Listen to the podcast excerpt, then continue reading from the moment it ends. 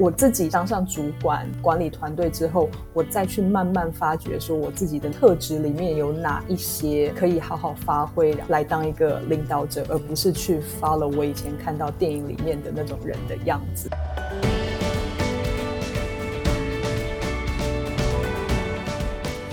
各位，请听哈佛管理学的听众们，大家好。有没有觉得今天的声音不是你熟悉的玛丽姐呢？没错。今天是再次由我哈佛商业评论全球繁体中文版行销总监 Even 担任代班主持人。其实今天的代班设计啊，真的是因为 Even 对于这个主题的共鸣性太高太高了。各位，您思考一下，有多少优秀的人才受到外向的个性造就最优秀的领导者这个观点所苦？这二十年来，更因为学界跟研究的支持，让外向者成为主流，迫使我们必须让自己。看起来更乐观、更自信、更善于社交，甚至呢更善于快速的做决策主导，或者是乐于发表观点等等等这些。看起来容易成功的外向者标记推去很长一段时间呢，其实 Even 也很难以启齿对同事们说，人人口中啊外向者的我，其实在上台或者是提案，或者是遇到紧急突发事件之前呢，我都会经历一段手抖或者是呼吸不过来的转换。这个时候，Even 正在心里跟自己大喊说：“Even，你最热爱战斗。” Even，你最热爱挑战，你的头脑赶快开机吧。通常这个时候外显的表现上，你就会看到我正重复刚刚最后一位发言者的最后一句话，来当做演示，让我的头脑赶快运作起来。所以相信空中那一端的你啊，应该有更多不一样的难题都发生在你的生活当中。那当我们看到了哈佛商业评论啊，哈佛的高材生演员娜塔莉波曼也是一样，自我怀疑别人可能用愚蠢的女性来看待自己。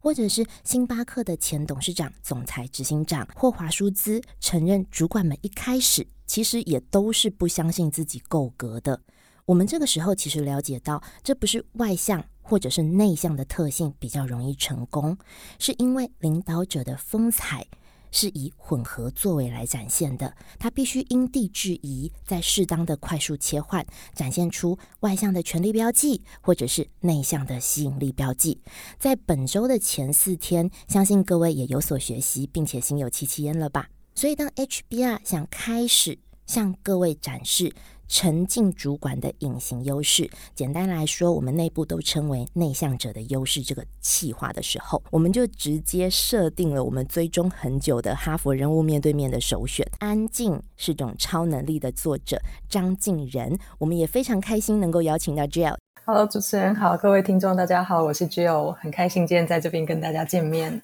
其实 Jill 啊，他分享过自己是那种啊，在正式的晚宴压力大到荨麻疹发作，然后请医生打点滴抑制的这种重度内向者。但他是如何做到现在是身为 Give to Asia 的亚太经理，然后管理二十五个国家的分支运营，并且在书封上啊写着一句最吸引我的话：话不多。但大家都会听你说。今天就让 Jill 带着我们认清你体内的内向因子，并且让安静的力量站起来。那首先，我们第一个想要询问 Jill 的，就是您过去在体育啊、跟州政府还有非营利组织有不同行业拥有十五年的国际经验。那我们这边也先请您先简单的自我介绍，让听众快速的认识您以及了解您在做的事业。谢谢主持人。呃，我现在的正职是在一个国际的非营利组织，它总部在美国的旧金山，叫做 Gift Asia。我担任的是呃慈善顾问。那我们的团队就像刚刚主持人说了，横跨了二十几个国家，那客户大部分都是美国人。那在进入这个慈善领域之前呢，我一刚开始是在呃运动产业工作，我有在美国大联盟球队担任过行销。然后在台湾也当过运动行销，还有运动经济这种职位。之后也有在美国的州政府担任贸易采购这方面相关经理。那三年前开始，我又多了一个身份，就是职场书的作家。我出了一本书，叫做《安静是种超能力》。然后很幸运的，在台湾、在美国、韩国、越南都已经发行了。那接下来也会到日本、俄国等等不同国家。那最后一个身份应该就是脸书上的社团内向者小剧场的版主吧？我们里面有两万多个内向者，大家在一起取暖。那 Jill，其实，在您的这个工作经历当中啊，跟内向者的这个关联性，尤其像在大联盟等等，我们真的是很难以想象哦。我们先切入主题，因为本周 HBR 是以内向领导力优势为主题嘛。我们发现，在看完您《安静是种超能力》这本书，也是您的自介的这本书里面，有非常多雷同的相似点。那 Jill，您这边可以跟我们分享您最有感的内容是哪一些？我觉得其实很有感的就是。Adam Grant、Francis Cagino 跟 David Hoffman 的那一篇，讲到内向跟外向领导人的不同，还有点出我们很多目前有的迷思。其实这篇文章它在英文版的时候我就已经看过了，那个时候就很像闪电打到我那种感觉，我就觉得说哇，原来真的是他们都有做这些研究，然后原来真的内向者有内向者的长处，不一定是我们都是要去学外向者才能当上主管。那尤其是。近期啊，越来越多，不管是学术研究或者是在职场上面的评量，大家都强调 evidence based，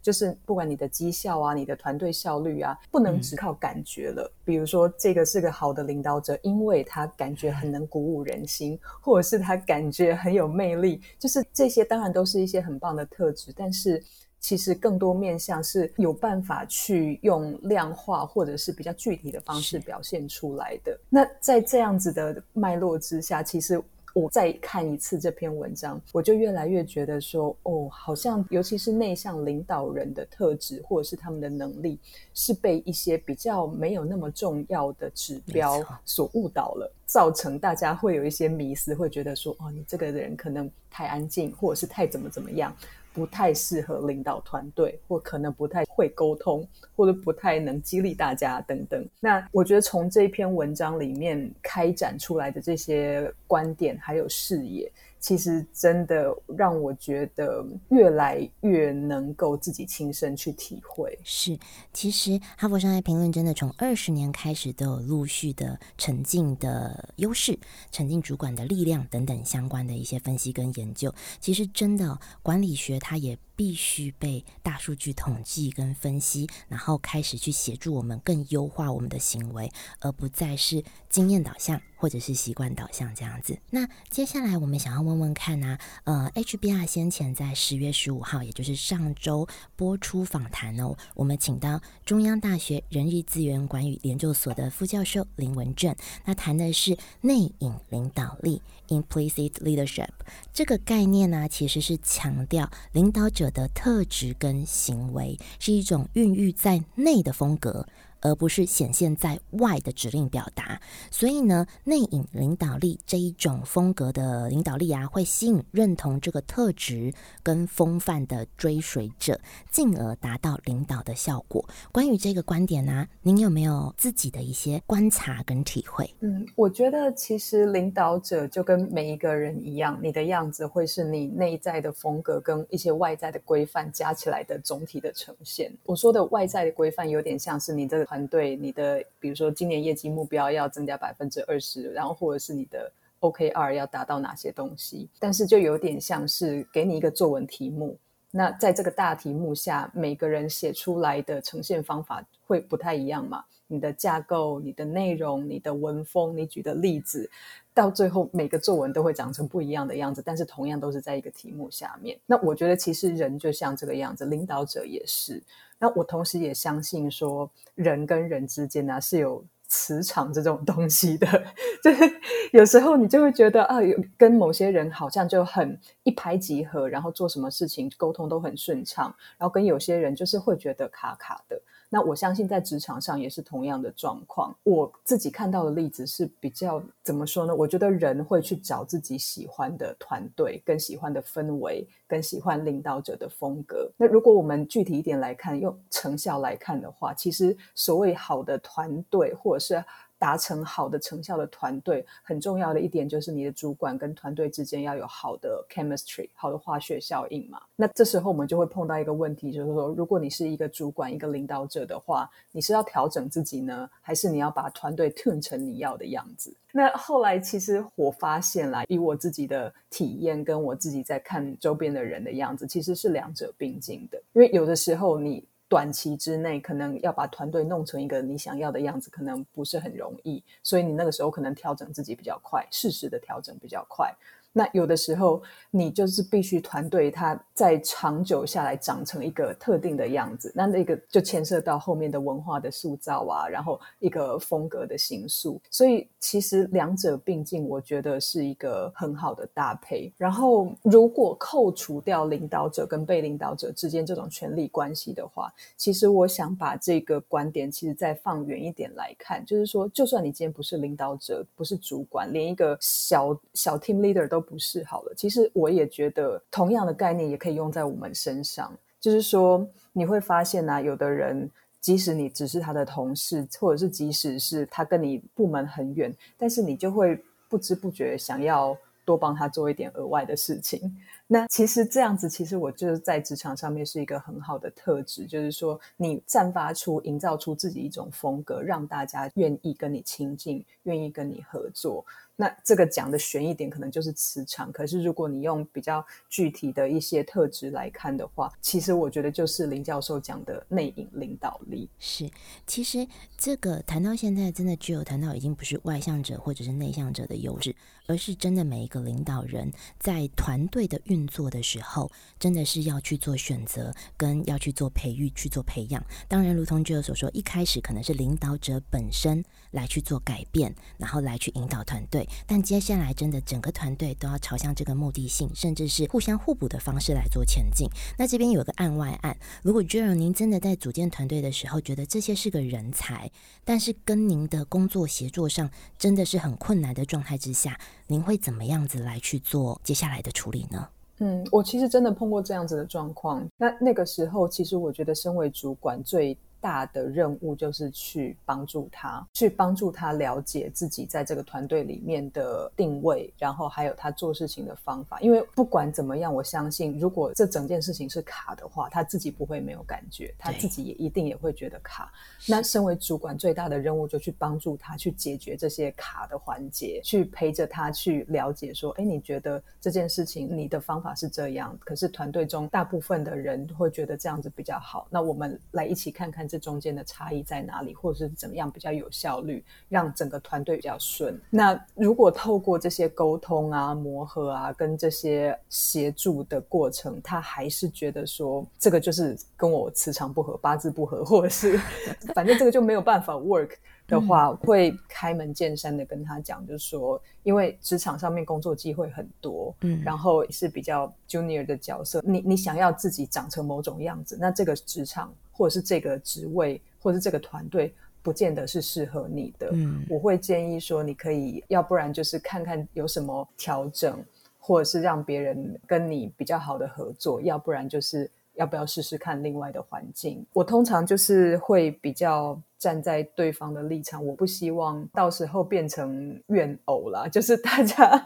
流来流去流成仇，这样子也没有什么意义。所以我觉得以这样子的模式来说，好像到最后成效都是好的。我说的成效不一定是说我成功留住这个人，而是我成功的让大家都知道彼此的界限在哪里，然后也成功的找到一个合作的方法。那就算找不到合作的方法，至少在离开的时候，他也是完整的完成他的任务之后，不是撕破脸或者是嗯丢下一堆烂摊子给我们的那种。所以探寻的过程当中，组织里面也会了解说我们的目标、我们的核心、我们的使命价值，甚至是工作的方法、规范、界限，然后去磨合出整个组织可以互补向前前进的方式。那有些人如同您说，真的是个人才，可是不是他不好，而是这个组织可能跟他不适合。那之后如果在其他地方还有共事的可能，说不定他在另外地方可以有更好的发展。了解，那我们再询问下一个问题哦。您在二零一八年，就是您刚刚说三年前出版的《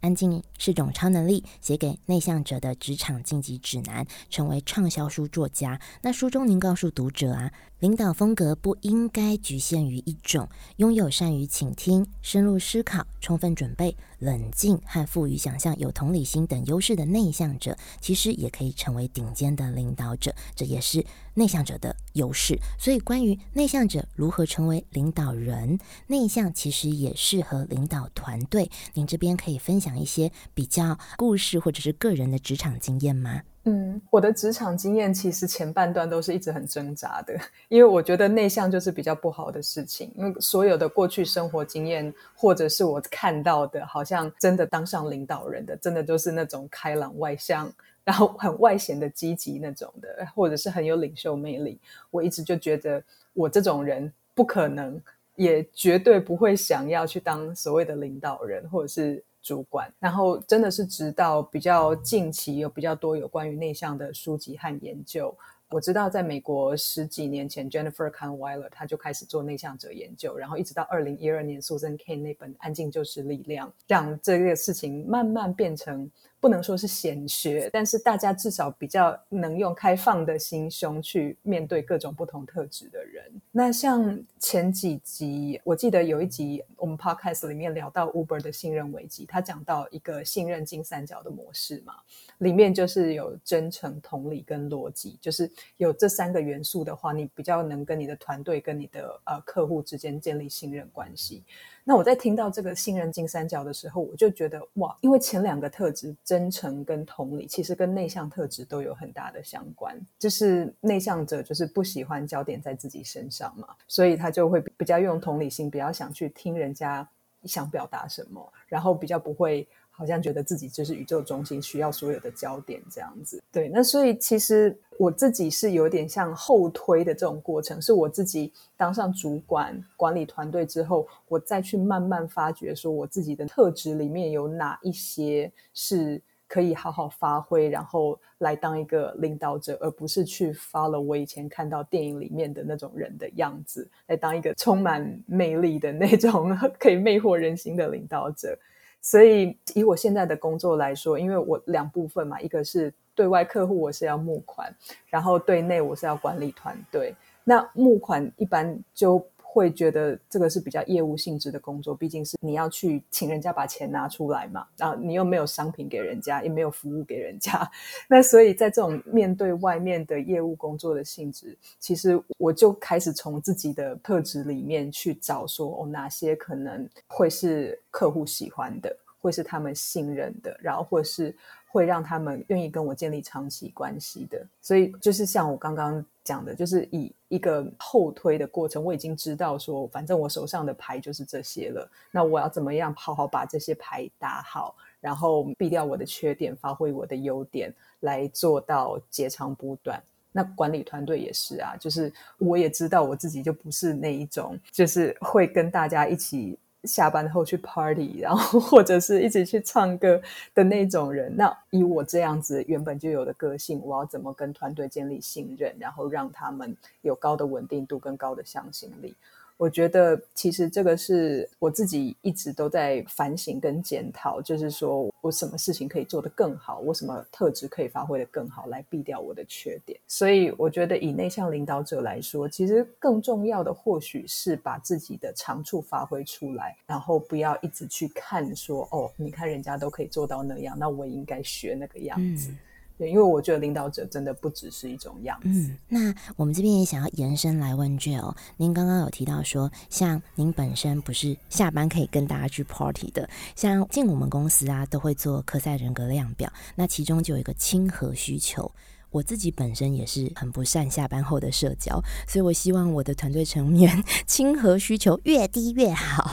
那在 Jill 您这一块，呃，您刚刚有提到，如果是没有跟大家打成一片的方式，您觉得如何要塑造团队的凝聚力跟向心力这一块，可以提出比较实际的做法吗？嗯。其实以一个内向者来说，我觉得工作本身对我来说是很重要的。就是这样讲，大家可能会觉得很夸张，但是我其实基本上交朋友。也都是从工作中交的，我没有透过那个什么社交场合啊，或者是什么去交到新的朋友，我真的都是从工作的场域、职场上面来交到我私底下也有好交情的朋友，这样子，那就是价值观相同，然后做事的方法很类似，你就会觉得哦，跟他的磁场很近。嗯，了解。那刚刚所说就是在这个呃整个团队如何让。我们没有这种呃，可能比较私底下的交流，还可以让凝聚力，大家同心，或者是感觉都是在同一个线上这样子的方式。您有其他的工作经验可以分享吗？嗯，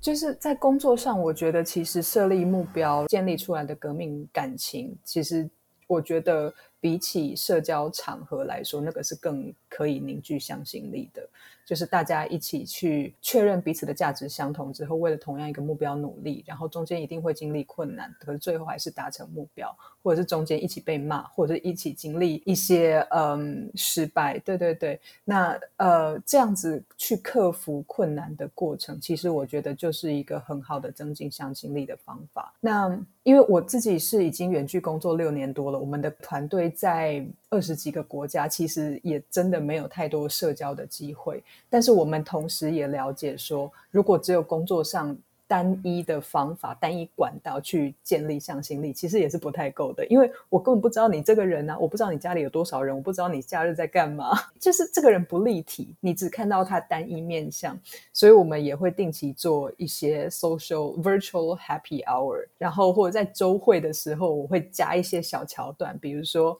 好，我们这次周会虽然说是例行的周会，可是我们大家来分享一下，随便一个 random 的问题，比如说，呃，如果你明天就可以学会一种语言，你会想要学会什么语言？为什么？那大家就可以分享他自己的想法。那我觉得透过这样子，不一定是要很大的那种 happy hour 啊，或怎么样，但是我觉得就是。利用日常生活中的各种小小的情境，就可以增加大家的互相了解，然后也可以增加彼此的熟悉感跟信任感。嗯，所以其实这种呃，可能是熟悉彼此的方式，就不是以大家玩在一起，反而是比较深度型的，如何去了解对方，或者了解对方一些小癖好、小嗜好，或者是习惯兴趣这样的方法，来让每个人都立体化，甚至彼此的信任感跟凝聚力加强，这样子，这真的是一个好方法。那您在书中有写到。比起显而易见的领袖魅力，内向的领导者确实一直在安静的发挥无比深远的影响力。那您觉得这种领导力，或者是具备内向特质的领袖，是拥有怎么样不同于他人的深远影响力呢？或者是您在心目中有没有哪一些经典或者是知名的企业家或者名人，就具备您所叙述这种影响力的特性？我觉得在科技业里面的内向领导者还蛮多的，比如说 Bill Gates、Steve Jobs、Mark Zuckerberg，然后呃一些政界的，我最近期比较有印象的是 Barack Obama，就是你会看到他们的展现内向特质，就是说他们会花比较多时间在深度思考、在阅读、再去了解他的 target audience，或者是了解他想做的事、现在的事情跟很久以后的事情都是。那 Bill Gates 很有名，就是他每年都会开书单嘛，然后他会有一段时间把自己都关起来，就是阅读、思考这样子。所以我觉得这些其实都是很还蛮明显的内向特质。但他们善于独处跟善于深度思考，并不表示他们没有办法对群众讲话，没有办法对外沟通。你看，像我不知道大家有没有看过 Barack Obama 他在台上的样子，跟他在上台前准备的样子。所以我会觉得说，其实内向者，我们是必须要把那个能量啊集中起来，在某一个特定的任务。那这个就是这些科技界哦，我们所熟知的这些领导者，然后或者是我们觉得很有影响力的人，他们真的很需要一段自己的时间的原因。那我也想另外讲一些。不是在政界或科技界的例子，因因为我自己是运动产业出身。那其实我看美国的运动产业啊，大家会会发现跟其他国家有一点不一样的地方，就是他们只要是很厉害的教练，不管是在什么运动，不管是在什么层级，如果你做到一个传奇性的地位，他到最后呢，一定是进到。不管是商学院或者是职场里面去开领导力课程，那意思就是说，如果你带一个球队可以带到一个登峰造极的境界，你在职场上或者是你带商业团队，其实也都可以运用。那我这边想到的有两个，一个是传奇篮球教练 John Wooden，然后另外一个是美式足球的教练 Bill Walsh。他们两个后来都出书，然后那个书都超级畅销，然后他们自己也都进到呃戏股啊或五百大企业里面去当顾问跟讲师。那其实他们两个啊，你看他们的表现这么好，然后他们的领导绩效这么杰出，但是他们其实他们都是内向者。然后你可以看到他们其实把内向特质发挥到很极致的一个地方呢，他就是给你一个模型，跟你讲说，比如说我今天来带这个团队，你就把这个模型做好。你就可以达到很好的效果。那他们就是从头到尾就是坚持着那个模型。那如果说你这个 team member 没有办法做到我这个模型要要求的事情的话，我可能就要跟你沟通，然后甚至我觉得你可能就不适合我这个组织或团队。其实这就是一个非常专注的一个力量，就你你可以看到他不会花很多事情在对外说啊自己。多厉害，或者是对外做一些行销啊什么的，可是他就是所有的力气就会放在他认为最基本而且最重要的事情上。是，其实这一块，也是我在您书中看到最有趣的一个地方。您有写到，就是充满野心的内向者。其实内向者一般在我们的印象跟野心是完全没有关系的。在您的书籍中，很多地方其实是呃破除了我们的偏见。您写到充满野心的内向者的部分，这个。内向者根本就是三百壮士的性格，如同您刚刚做的这一些案例，他们真的有个模组，有个模型，直接的推进，然后踏伐决断，甚至是快速决策这件事情，反而在内向者身上，因为善于分析、善于规划，已经做好规模，反而能够更快去做猜测跟决策。在这一块，您有没有什么相关的案例可以来跟我们做分享的？嗯。我真的觉得内向跟有没有野心 是完全没有关系的，只是表达出来的方式或者是外面看起来的样子不一样。那我身边其实看过许多内向的领导者，他们是非常的目标导向的，就是他他比如说我进到一间新公司，我前三个月的目标就是我要取得我直接主管的信任，那他就会非常 focus 在做到这件事情。他知道自己个性或许害羞，他知道自己可能没有在会议上面呃做出很快或者是看起来很幽默的言论，但是他就是有办法去透过不同的方式来达成这个让主管看到他并且信任他这样子的目标。那呃，我在书里面也有讲到有一些内向者其实可以用的方法啦，就是比如说像往前坐跟站上台，就是我们通常。在进到一个环境里面，特别是职场的环境，很常碰到一个状况，就是要开会嘛。那就是一堆人坐在会议室里面呢，然后老板会问大家说：“哎，你大家有没有什么意见啊？或者是谁有什么想法？”那那个时候一定都不会有人有意见，对，或者就是整间房间就是那几个外向者的声音而已。那内向者，我们就是不适合在那种场合下面发光发热，甚至不适合在那种场合里面生存的人。那所以我就会建议内向者说，这个时候呢，你要做一些反直觉的事情，譬如说，我们都喜欢做墙角嘛，可是你越是这种时候，你就越是要往前做，让老板看到你。这样子，你就就算不讲话，老板可以看到你的眼神，看到你的肢体动作，看到你在写笔记。这样子的互动，其实就可以弥补一些我们不敢讲话所造成的相对劣势。同样的，也是站上台了，因为大家。都不敢讲话的时候，唯一讲话的那个人就会被听到嘛。所以我其实特别鼓励内向者，就是在你准备好身心灵都准备好的情况之下，可以试着站上台去讲话看看，因为那个会有意想不到的效率跟效果。我会这样说，其实也是根据我自己的经验，就是常常去很多场合啊，你就要跟人家一直换名片，然后一直自我介绍，然后对我来讲就非常的累，因为你就是要三十秒之内介绍完自己，然后要引起对方注意，还要丢话题给对方接下去。那个对我来讲，每一次自我介绍都像一场打仗一样。那我后来就发现说，哎，其实，在这些社交场合啊，只要我有机会上台，即使只是一分钟。介绍一下自己，然后去想说我要怎么样吸引大家注意跟认识我，只要一次就好了，我就可以省去下面的二十次的三十秒的自我介绍。听起来真的是非常反直觉，尤其是反内向者的行事作风跟直觉。但是我会觉得内向者其实可以退一步想一想，如果说以一个比较策略性的思考的话，在某些场合确实是有些事情。即使不直觉，我们去做的话，最后会效果很好。那这些事情或许就是我们可以值得去试试看的事情。没有错，其实就如同哈佛所提到的，呃，外向跟内向的这一些特点跟呃优势，必须要混合的出现。像刚刚就有提到说，上台这件事情真的超级反内向者。可是只有在书里也有提到说，如果你上台那两分钟可以让全场两百个人记住你，总比一个一个换名片，你每一个耗能战斗三十秒，好像生死一场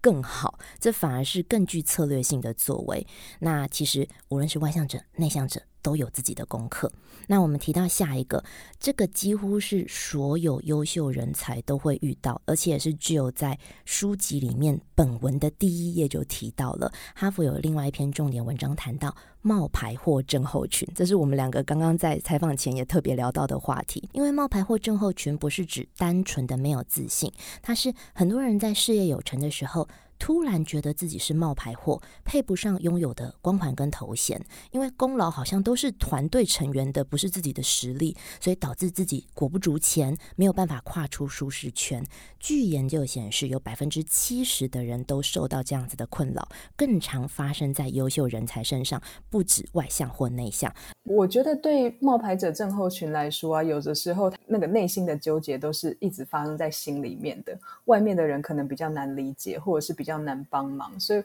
我真的觉得，尤其是对内向者来说，我们不是那么愿意分享自己内心的所有纠结给外面的人知道。所以，呃，特别是对内向者，我觉得第一个提醒就是说，我们永远可以从劣势里面看到优势。譬如说，在文章里面写的，刚进到一个新的领域，或者是刚进到一个新的职场，我觉得我什么都不懂，我像笨蛋一样什么都不会。但是，其实什么不懂是一种优点。那我觉得我什么都没有做过，其实没有做过是一个优点。然后或者是我觉得我自己一定做不好，那你有这样子的冒牌者症候群，其实也会是一种优点。怎么说呢？我自己在聘用人的时候，我待过一段时间的某一个领域，它那个是非常专精的一个领域，所以我们找人才非常的困难。应该说，找有经验的人才非常的困难，所以我们很多时候必须要从那个领域外面去找一些新脸孔或者是一些新鲜人进来。那每次进来的时候呢，我就会问他说：“哎，这个专案你帮我看一下，你觉得怎么样？”那那个时候，人家第一个反应就会跟我说：“可是我没有这方面的经验，我根本不知道啊。”我就说：“没没没，我就是要你不知道。”因为我们在这里面太久了，我们做事情都有一定的套路。可是如果你什么都不知道，你又没有做过，那反而是更好的啊，因为你更贴近产业外的人嘛。那我们要跟产业外的人沟通，就是要靠你这种角色啊。所以我觉得像这样子的例子，就是当你自己觉得你自己有很多劣势的时候，搞不好人家会觉得这是一个优势。那我觉得冒牌者症候群也是，我自己会觉得说天好烦哦，我每次都在纠结说为什么我可能会失败，然后我真的很不喜欢这个冒牌者症候群。但是同时，我觉得冒牌者症候群它在我身上也是会一直提醒我说，哎，其实我还有很多事情不。会还是有很多事情不足，我也可以继续努力学习。所以其实我觉得一体两面啦，就是第一点要给大家提醒，就是说永远都可以从劣势中看到优势，那去试着用不同的眼光看自己手上的一切。然后第二点可以提醒大家的就是说，把目标缩小，同时把重点放在你会什么，跟你可以学到什么。我们。碰到很多，包括我自己也是啊，冒牌者症候群，就是很怕失败，或者是很怕被看穿，然后很怕觉得说自己其实做不到，可是别人又要你这么做，会有一种被逼的感觉，然后就觉得说我就是在等哪一天不要扛，只是迟早的事情而已。但是呃，如果从一个不同的观点来看。基本上，别人邀请你做这件事情，或者是别人要你做这件事情，那就表示他信任你嘛。那有了这样子的信任呢，其实第一个心里面就可以比较安定一点了。那第二个呢，就是说再往上一层，大家会觉得说：天哪，那我一定很容易失败。那你可以想想看你心目中的成功是什么样子，可能就会觉得说，我的成功可能会放得太大了。譬如说，我要完成一个演讲，我可能会希望说，大家都觉得这个演讲很好，然后从此之后都会喜欢我，想跟我联络，甚至会不会有其他的人来邀请我继续去演讲？但是这个其实不是我们可以控制的。那我们就把目标说成说好，我今天的目标就是顺利完成这场演讲，这样就好了。那我觉得这样子就可以。把那个目标放小一点，然后把那个范围缩小一点，其实就可以一点一点的增加我们的信心。然后同时把那个重点放在说：，诶，我这次如果去演讲的话，我可以得到这次的经验。我以前没有在那么多人的场合演讲，我可以练习。就是你去把那些很恐怖的事情，比如说面对这么多人，比如说要很辛苦的准备，把这些事情去把它转换成说，我透过这个经验，我可以学到什么东西，换一下念头，其实你就可以发现这个事情。没有那么恐怖，而且失败没有那么容易，因为目标比较小。的确，失败没有那么容易。而且，刚刚其实只有您完整的解说冒牌症症候群该怎么克服的三个步骤，真的是如果有兴趣的，Jill 的书籍，甚至是我们说明栏里面的文章，你可以直接点击进去做更深度的阅读。那今天因为时间的关系啊，我们进入最后一题。最后一题也想要请教 Jill，接下来啊，在您的工作当中还有哪一些计划，或者是可以透露一些您在酝酿？什么样子的一个任务，可以让我们呃华人来做一个您现在的工作当中的一个分享，或者是一些新闻这样子？嗯，谢谢。我在正职工作上，就是我的非营利组织的工作。我们接下来原本是只专注在从美国募款，那我们接下来在香港、澳洲跟欧洲也都会有募款活动。所以，如果你是在这些地区的人，然后想要把你的善心捐到亚洲的国家，其实都很欢迎来透过 Gift to Asia 帮忙。然后我自己的写作方面，因为我过去一年来比较多的重心是放在美国跟欧洲市。场的宣传，那今年年底跟明年简体中文版跟日文版都会出版，所以我可能会多放一些中心回到亚洲市场，然后也会开始尝试不同的写作风格，譬如说散文啊、报纸专栏，所以我们应该以后还会有机会在以文字的方式在不同的媒体上面见面，然后也请大家多多指教。是，我们也希望可以在 HBR 多多看到 Jill 这个安静。稳定的力量跟超能力。希望各位听众呢，也可以善用自己的优势，如今天的分享所说，不论是内向或者是外向的优点，您都可以善于运用，混合的成就自己，完成目标。如果你想了解更多内向领导力，请点选说明栏的文章连接，甚至直接联络 HBR，协助您开发自己组织跟企业的内向超能力。请听哈佛管理学，哈佛人物面对面。我们下周再见。